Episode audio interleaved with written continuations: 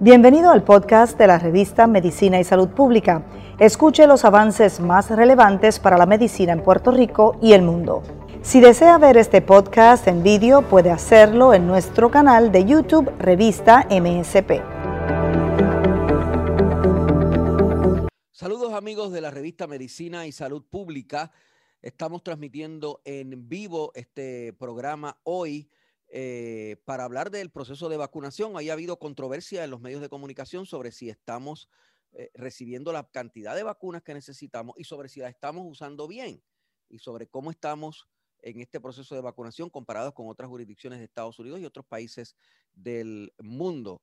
Eh, hoy la, una de las líderes de la zona oeste de los centros de cuidado extendido de, de, de personas adultas ha dicho que no, han, no se han vacunado allí ni una sola persona.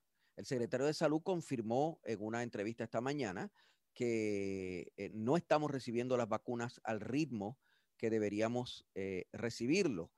En, lugares como Cuamo, sin embargo, la, vacunación ha sido intensa y en lugares como Ponce, y hay ya, ya eh, farmacias de la comunidad vacunando también en Ponce y Sabana Grande. Así que hay información diversa, pero hay gente que eh, tiene la impresión de que el proceso ha sido más complicado y más difícil de lo que esperábamos. Lilian Rodríguez está atenta y, como, siendo coprotagonista de este proceso desde el principio, porque es una persona que se ha dedicado eh, con su organización Voces a este proceso de, la vacunación.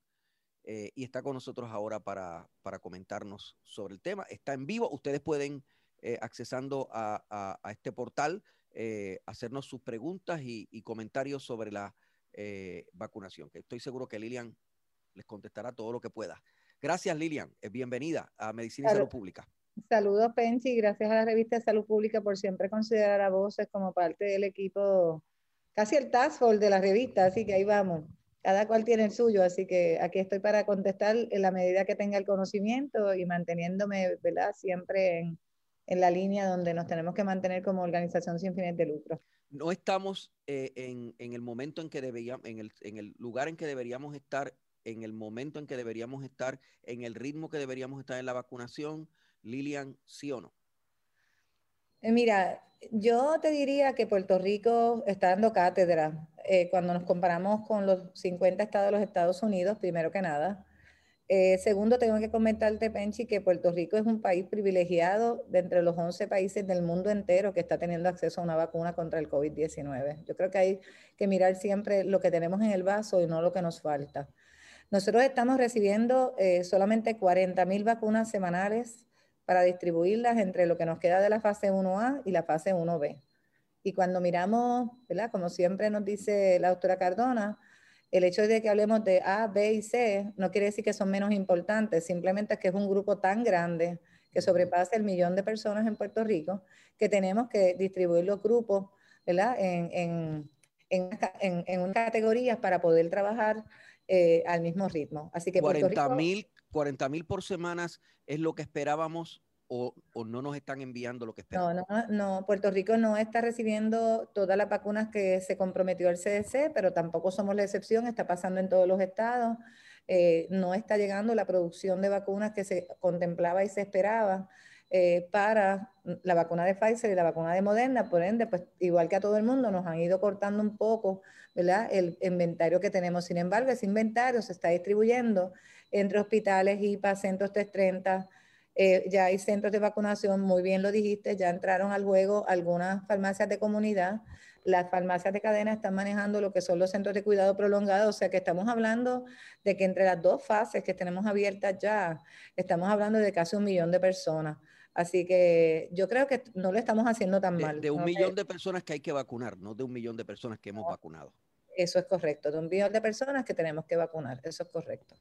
Eh, hoy el secretario de Salud habló con mi compañero Julio Rivera Saniel de Radio Isla y le, admitió lo mismo que está diciendo Lilian. No nos ha llegado la cantidad de vacunas que eh, se supone que, debía haber llegado. Dijo el secretario de Salud hace un rato eh, en, su, en su página de, Facebook. Al, al momento hemos recibido 270.750 vacunas distribuidas en 221.000, registradas 136.000. La diferencia entre distribuidas y registradas se debe a vacunas entregadas a proveedores listas para administrar y administradas a pacientes y están por entrar al sistema. Pero vamos a seguir mejorando. Esa es la, esa es la, e, esto que dice el secretario, que lo estamos viendo eh, en pantalla, ¿verdad? Para los que nos están viendo, los que nos están eh, en estos momentos accesando a través de Medicina y Salud Pública, es la información correcta. Son 270.750 vacunas eh, distribuidas 221 mil, registradas 136 mil. Ahí hay como que un escalón ahí de, recibidas, distribuidas y registradas. Okay, yo quisiera explicar un poquito el proceso de vacunación porque la gente piensa que simplemente es un pinchazo y sigue caminando. Cuando la persona llega a un centro de vacunación, no importa el que sea, entra y se llena una hoja de registro donde se coge toda la información personal del paciente. Eh, aproximadamente es un cuestionario que tiene como unas 24 preguntas a 25 preguntas que tenemos que llenar. Eso nos toma aproximadamente, pudiera, en un adulto mayor nos puede tomar hasta 8 o 10 minutos, porque es información de tu nombre, tu seguro social, tu fecha de nacimiento y así por el estilo, condiciones crónicas. Eh. Hacemos como una precualificación del paciente en el sentido de si cualificas para la vacuna o no. El 99% cualifica. Luego de eso pasa a la estación de vacunación y recibe su vacuna y recibe su tarjeta de su vacuna administrada. Esa información es privada.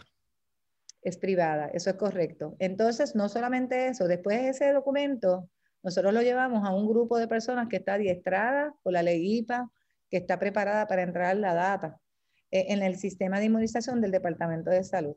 Así que no todo el mundo puede entrar la data, así que no todo el mundo puede ser voluntario para trabajar en esa área. Así que normalmente, ¿verdad? Siempre ha pasado históricamente que tenemos mayor vacunación que entrada de datos.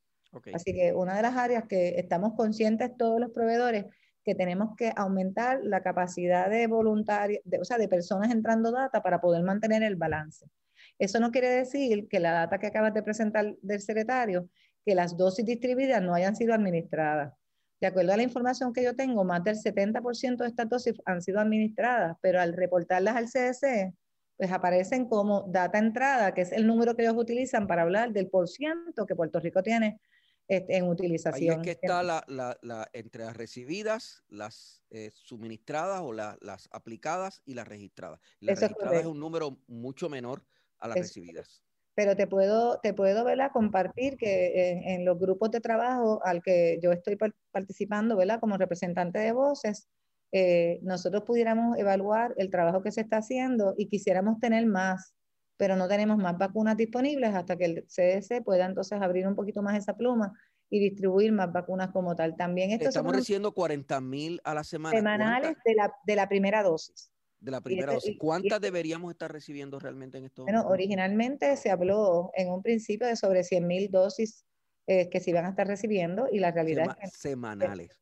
Semanales. O sea que estamos recibiendo menos, de, menos de la mitad de lo que se supone que estaríamos recibiendo. Pero lo que sucede es, Penchi, que Puerto Rico no tiene que ver con que Puerto Rico haya hecho nada malo, porque Puerto Rico a diferencia de muchos estados que todavía su programa de vacunación no ha comenzado, cumplió con la documentación, sometió la documentación a tiempo, está ha trabajado, esa parte yo le tengo que dar al programa de vacunación una A+. Eh, porque hay otros estados que todavía, a un mes de haber aprobado la vacuna, no están ni tan siquiera recibiendo vacunas porque no han hecho el proceso que tienen que seguir. También, se, también se identificó los freezers donde estas vacunas pueden estar en las diferentes regiones para poder movilizar sobre todo la vacuna de Pfizer, que es una vacuna un poquito más compleja en su manejo.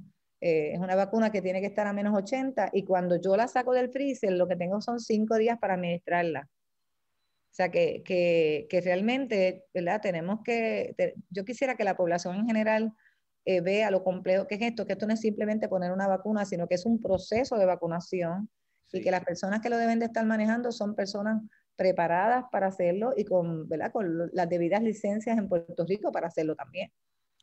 Bueno, aquí tenemos un, reporte que, reproduce Bloomberg, la agencia de noticias Bloomberg, que maneja muchos temas económicos y dice que Puerto Rico ha recibido, dice que Puerto Rico ha recibido más vacunas de lo que admite el secretario. Dice que Puerto Rico ha recibido 311 mil vacunas. Y de esas, vamos a ver la, vamos a ver la gráfica para que la gente lo pueda ver, incluso la pueda ver comparado con, con otras jurisdicciones. Dice que Puerto Rico ha recibido 311 mil vacunas, 311 mil 325, y ha usado 104.137, lo que representa un 33.4% de las vacunas recibidas. Dicho sea de paso, la misma gráfica dice que Alaska ha usado el 36%, eh, Missouri ha, usado el 36%, Washington ha usado el 34%, eh, otras, eh, otras jurisdicciones federales o entidades federales han usado el 34%, Puerto Rico el 33%, North Carolina el 32%, Hawaii el 30%. O sea que nosotros estamos en el mismo vecindario que todo el mundo en cuanto a la utilización, según el reporte de Bloomberg, quizás el, único, el único que está, los únicos que están por encima de nosotros son aquí eh, Alaska, Missouri. Pero recuerda, Penchi, recuerda que esa utilización la están midiendo por el registro. Entonces, al, al, medirla por el registro, nos estamos viendo más bajo. Sin embargo, cuando el Departamento de Salud participa por ejemplo, en las reuniones del War Speed que están participando mensualmente en dar reportes, Puerto Rico está siendo reconocido, por ejemplo, en las estrategias que está utilizando, eh, en cómo es posible que hayamos pasado la fase 1B cuando hay todavía estados que ni tan siquiera han llegado al 50% de la fase 1A. Claro, nosotros somos una isla pequeña, ¿verdad? Con eh, sobre casi 4 millones de habitantes, porque ya yo no sé ni cuánta gente quedamos aquí, pero más o menos debemos estar por ese número. Por, las, por, los 3 millones algo. Por los exacto, así que por ende, dentro, dentro, de, ¿verdad? dentro de la situación, yo te diría que el, el, aquí también hay un elemento que debemos de mirar, y, es el hecho de, y es el hecho de que, de que también estamos teniendo una demanda de personas que se quieren vacunar, lo cual a mí me tiene súper feliz, porque yo creo que COVID nos ha venido a enseñar la importancia de la vacunación, que esto yo, tú y yo lo hemos discutido antes, y todo el mundo, inclusive personas que no creen en la vacunación, se quieren poner la vacuna de COVID. Así que yo que estoy manejando un centro de vacunación de población 65 años o más, le tengo que decir que hoy vacunamos 540 personas 65 plus. Llegaron aproximadamente 500 personas más a buscar citas. Tenemos casi 6.000 citas pendientes para manejar.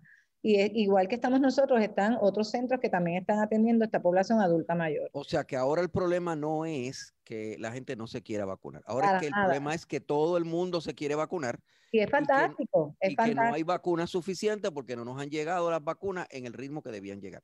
Pero va, va, esperamos, ¿verdad? Todos tenemos puesto nuestra, nuestro empeño en que eso va a llegar el momento en que se va a ir, se va a ir normalizando y vamos a tener vacunas para todo, lo, para todo Puerto Rico, como muy bien nos dice la doctora Caldona, donde va a haber vacunas para todos. De hecho, eh, yo sé que a usted no le gusta hablar de política, pero hay una realidad política. Esto se da en un momento de transición. Hay un cambio de mando que, que, es pasado mañana en la presidencia de Estados Unidos. El presidente saliente de Estados Unidos le dio mucha prioridad a si se quedaba o no, si podía haber nuevas elecciones o no había elecciones. Se, se quedó metido en un proceso eh, sobre si podían impugnarse las elecciones y no le dio prioridad a este asunto de las vacunas. esa es la verdad objetiva. Yo, yo, te diría que, yo te diría que más allá que la prioridad es que tal vez precisamente, ¿verdad? Trump no, nunca fue una persona que defendió mucho la vacunación. De hecho, él hizo unas impresiones durante su campaña política en contra de la vacunación, lo cual a nosotros nos preocupó muchísimo.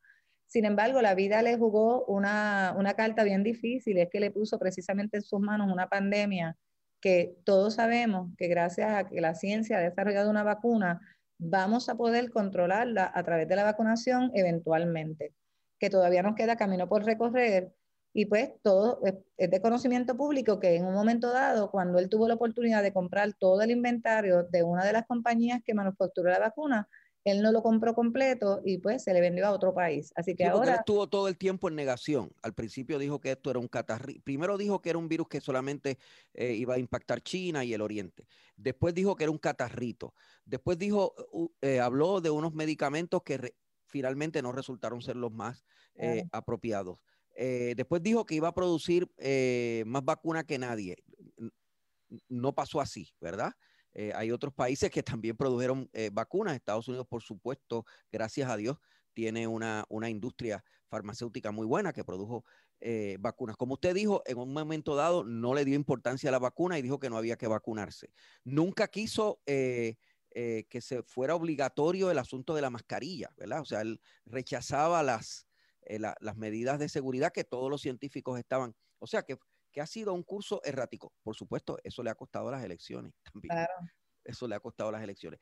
Eh, quisiéramos eh, ver los datos de, usted dice que vamos a controlar, controlar la pandemia. Quisiéramos ver los datos que los tenemos por ahí disponibles, los números de hoy, de este 18 de enero, en que estamos hoy. Afortunadamente hoy no tenemos, si, si la técnico nos ayuda, pues podemos eh, reproducir esos números. Eh, la, afortunadamente hoy no tenemos ninguna muerte confirmado, pero tenemos 460 casos confirmados adicionales hay un total de 81.855 total de casos confirmados. Esto es acumulativo, por supuesto. Hay 83 casos probables, hay 442 casos sospechosos adicionales y gracias a Dios, en los últimos dos días no hemos tenido muertes adicionales, pero hay ya 1.703 muertes reportadas. Eh, nos escandalizamos cuando llegamos a, a, a 2.000 o 3.000 muertes en María. Pues estamos por ahí, ¿verdad? estamos teniendo ya 1.703 muertes. Esto es, es una, es una consecuencia. Cifra histórica, es una cifra histórica para nosotros. Es, es, muy malo, es muy malo. Eh, la región eh, de Bayamón está alta, la región metro está alta, ¿verdad? La región de, de Ponce, eh, estamos hablando de la positividad, 12% en Arecibo, 22 en Bayamón, 3 en Caguas, 9 en Fajardo, 12 eh, en Mayagüez, 25 en la zona metro y 12 en, Ponce. Eh, esos números que nos dicen, ¿está, está hablando la pandemia, eh, Lilian, o no? Es, bueno tener, no, tener, no tener más muertes en los últimos 24 horas, pero tenemos 400, más de 460 casos confirmados. Eso, eso es... Definitiva, definitivamente los números, ¿verdad? Los números que presentan los casos de, positividad y los casos confirmados eh, no es, ¿verdad? No, no es una buena noticia. Este, pero también yo creo que la ciudadanía tiene que poner un poquito más de su parte. Yo creo que nosotros estamos teniendo muy buena disciplina en, en mantener la mascarilla utilizada, en mantener el distanciamiento social hasta que empezamos a darnos el palo. Cuando empezamos a darnos el palo, perdonando que lo diga así bien puebleniramente, se nos olvida se nos olvida y entonces nos quitamos la mascarilla, nos acercamos, empezamos a, participar de actividades grupales y ahí es donde se está dando gran parte del la, contagio. También creo que es importante que también entendamos que a veces, tú sabes que siempre nos han dicho desde el día uno que mantengamos el grupo familiar. Sin embargo, yo lo comparo mucho, ¿verdad? Cuando hablamos de una persona que le decimos a los niños, mira, no hables con extraños, ¿verdad? Y el niño ve el extraño como alguien feo, alguien, un vagabundo, etcétera. Pues exactamente lo mismo nos está pasando un poquito con el COVID. Porque si yo salgo de mi casa y voy a trabajar y mi, mi, esposo y mis hijos se quedan en mi casa, yo estoy siendo un puente para traer el COVID. Imagínate cuando entonces lo hago, que traigo a mis abuelos, hago fiestas con mi familia, pensando que es el núcleo familiar, pero la realidad es que si hay una persona que está contagiada, va a contagiar ese núcleo familiar. Así que por ende, yo creo que ya hay tanto contagio comunitario que tenemos que poner todos nuestros esfuerzos en la vacunación, toda la concentración en nuestra vacunación para poder acelerar el proceso y poder lograr ese 70-80% que necesitamos de inmunidad grupal para que podamos entonces empezar a ver cómo esta, cómo esta curva empieza a bajar. En, una, en un reporte eh, hay 324 adultos hospitalizados. Esto, eh, esto es bueno porque llegamos a tener 600 hospitalizados, ¿verdad? Hay 60 en, en, la unidad de cuidado intensivo, hay 53 adultos en, en ventiladores, hay 24 pacientes hospitalizados eh, que son de carácter pediátrico, ninguno eh, está en, intensivo, ninguno de los, de los niños y niñas. Eh, o sea, el total de hospitalizados asciende con los con los pediátricos y los adultos a 348. En eso hemos mejorado, porque una gran preocupación era que se nos eh, saturaran los hospitales, ¿verdad? Estamos mejores. También, también, Penchi, tenemos hoy en día unas alternativas adicionales de tratamiento que no teníamos al principio. la ciencia realmente ha puesto todo su empeño en trabajar tratamiento, por ejemplo, el tratamiento monoclonal, que yo no tengo mucha información para compartirte, pero sé que hay un tratamiento que le pueden poner a los pacientes con COVID positivo de leve a moderado, es lo más que te puedo decir.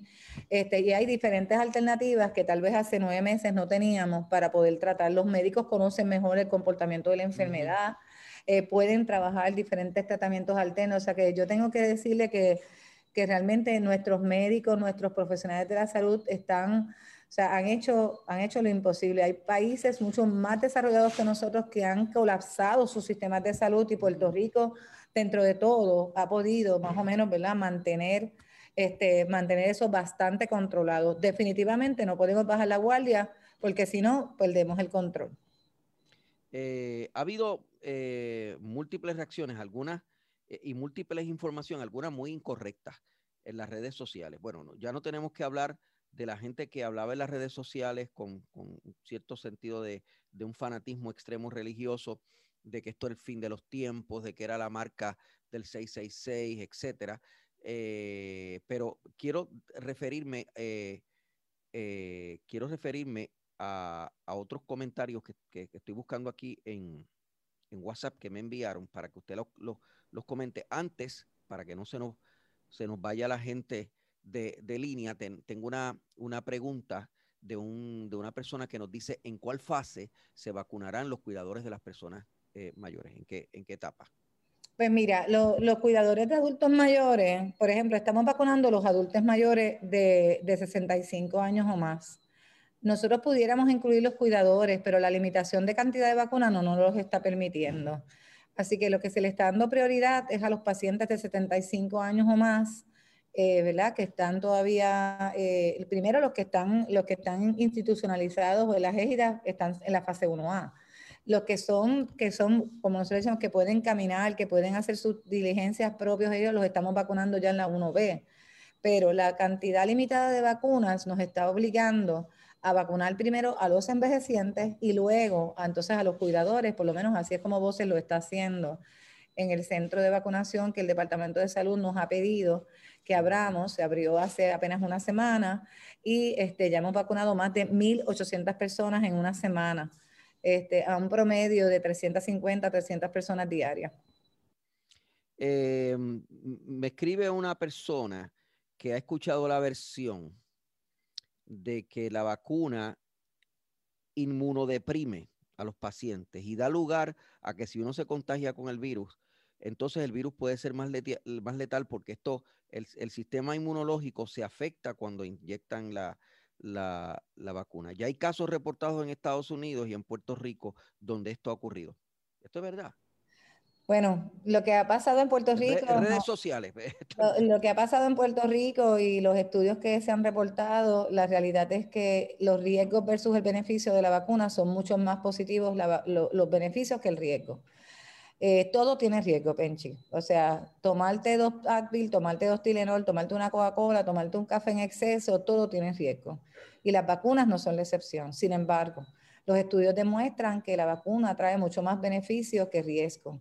Ya yo me vacuné como Fair Responder porque pues, voy a manejar personas eh, diarias, 300, 400 personas diarias, y a mí la vacuna me cayó súper bien a mí no, el brazo, no le me dolió un poquito el brazo al otro día, no me dio fiebre, no me dio absolutamente ningún síntoma.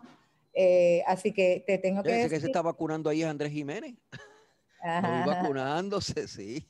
Así que lo, que te comento es que realmente creo que la vacuna nos da muchos más beneficios que ver la cantidad de gente que acaba de mostrar que se ha muerto. Y mientras más mayores adultos somos y mientras más complicaciones tenemos, peores. Así que por eso es que le estamos dando tanto énfasis a los adultos mayores. ¿Y la puya esa duele? Nada, es una agujita como la, como la agujita de, insulina, ni la siente.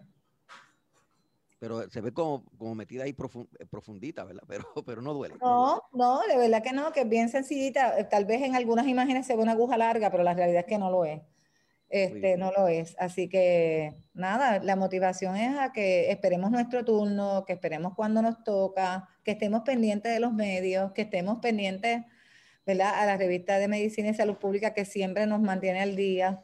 Este, y también obviamente que busquen nuestra página vocespr.org para que usted se pueda mantener informado de lo más actualizado como tal. Eh, cuando su señoría, este servidor eh, y Acevedo, hicimos un programa en el canal 6, eh, por allá por diciembre, la meta del gobernador, desde ese momento fue, anunció que quería tener vacunados a todos los maestros eh, en enero y febrero para en marzo reanudar las clases presenciales. Fue la primera vez que el gobernador, yo lo recuerdo bien porque yo soy periodista, me acuerdo de estas cosas. Y todavía, y todavía sigue en su plan, Penchi. Y todavía sigue en su plan. Fue la primera vez que lo dijo. Eh, hay alguna gente que está cuestionando que eso se pueda cumplir, no por culpa de él o del gobierno, sino porque no han llegado las vacunas. Bueno, ya hoy, hoy, hoy comenzó la vacunación de los maestros, hoy se inocularon 200 maestros, este, no tengo la información exacta dónde fue, pero sí estoy consciente que el plan de vacunación... A pesar de que era, a pesar de que día de, de Martin Luther Hoy trabajamos todo el mundo, o sea, en una, en una emergencia de salud pública, aquí no hay días libres, aquí no hay manera, ¿verdad?, de...